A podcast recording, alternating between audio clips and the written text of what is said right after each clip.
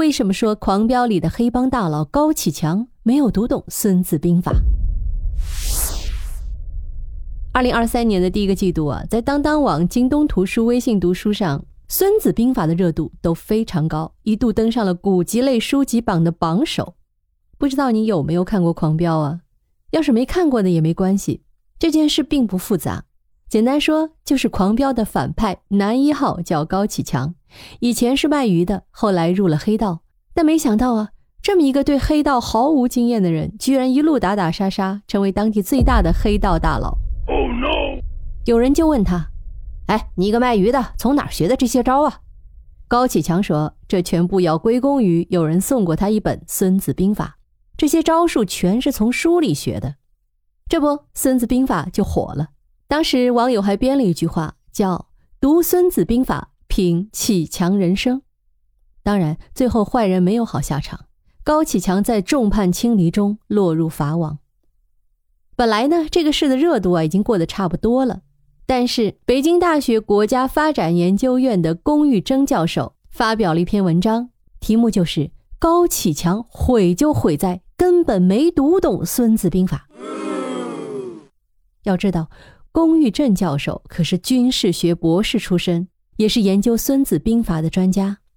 看完龚教授的文章之后啊，我发现何止是高启强没读懂，大多数人估计都没太读懂。当然，想几分钟搞懂《孙子兵法》是不可能了。但是呢，我们可以说说读《孙子兵法》的正确方式。首先，我们得知道《孙子兵法》的目标是什么。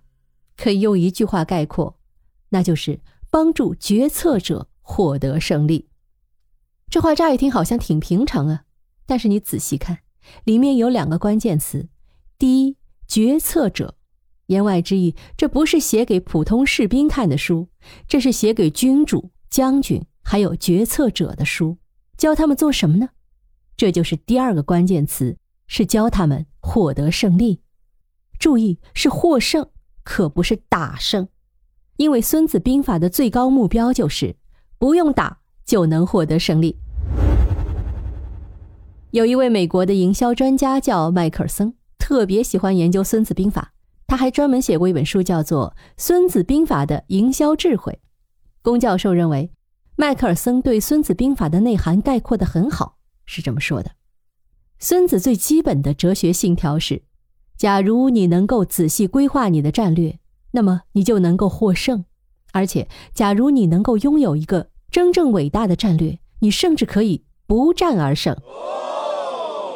这种东方的侧重于用战略智慧来击垮对手的思想，与西方大不相同。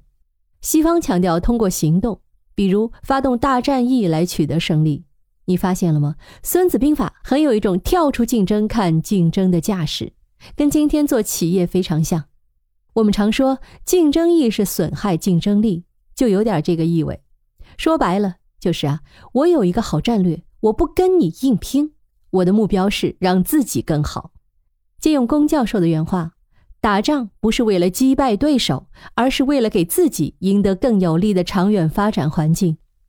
所以啊，制定一个好战略，为自己赢得好的发展环境，而不是与对手缠斗。这是《孙子兵法》的核心，这也是为什么最近半个多世纪，《孙子兵法》突然在国际上引起重视，因为核武器出现了。过去提到打仗，觉得总有个胜负啊，但是核时代情况变了。龚教授说，核战争没有赢家，一出手就是共同毁灭。这就意味着，通过战争打败对手取得胜利，这条路在未来的核战争中已经走不通了。而《孙子兵法》讲的正好就是尽量不战，你看，是不是正好派上用场？这就是为什么后来国外也有那么多人研究《孙子兵法》。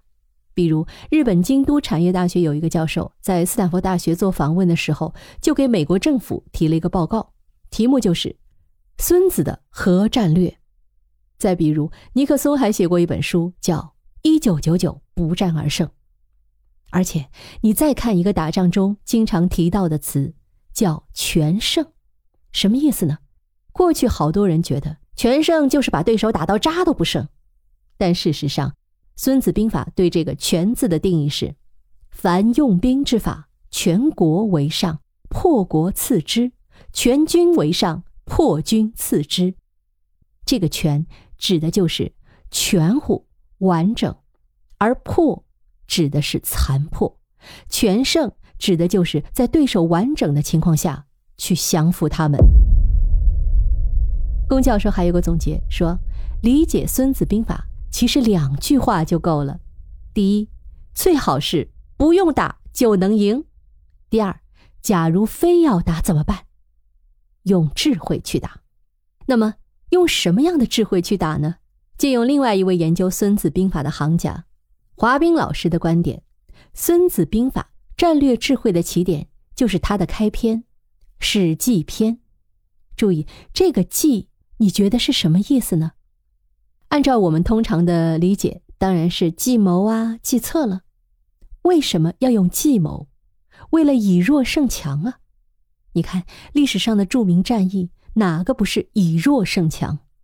但是华彬老师提醒，这个理解正好反了。《孙子兵法》强调的并不是以弱胜强，而是以强胜弱。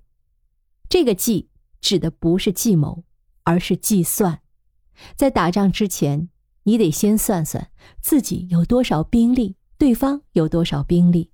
你要是觉得自己能赢，就上；你要是觉得打不过，就别打。《孙子兵法》原文是这么说的：“兵者，国之大事，死生之地，存亡之道，不可不察也。”而历史上很多以弱胜强的战争案例。多少是因为幸存者偏差，因为概率小，有新闻效应，因此被不断传播。久而久之，大家就以为这才是事情的常态。你看，这是不是有点像今天很多公司说的，一个业务要不要做，第一指标就是它是否有盈利能力，尤其是在外部环境压力大的时候。比如马化腾就在二零二二年的腾讯内部大会上说，以后每个业务都得能自负盈亏。再比如。李彦宏也在百度内部的直播长谈里说过类似的话。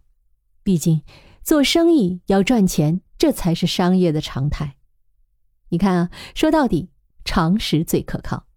因此，怎么读《孙子兵法》，关键就在于两件事：第一，当一个经济学意义上的理性人，也就是凡事都按照有利方向做决策，注意是对自己有利，而不是要击败对手。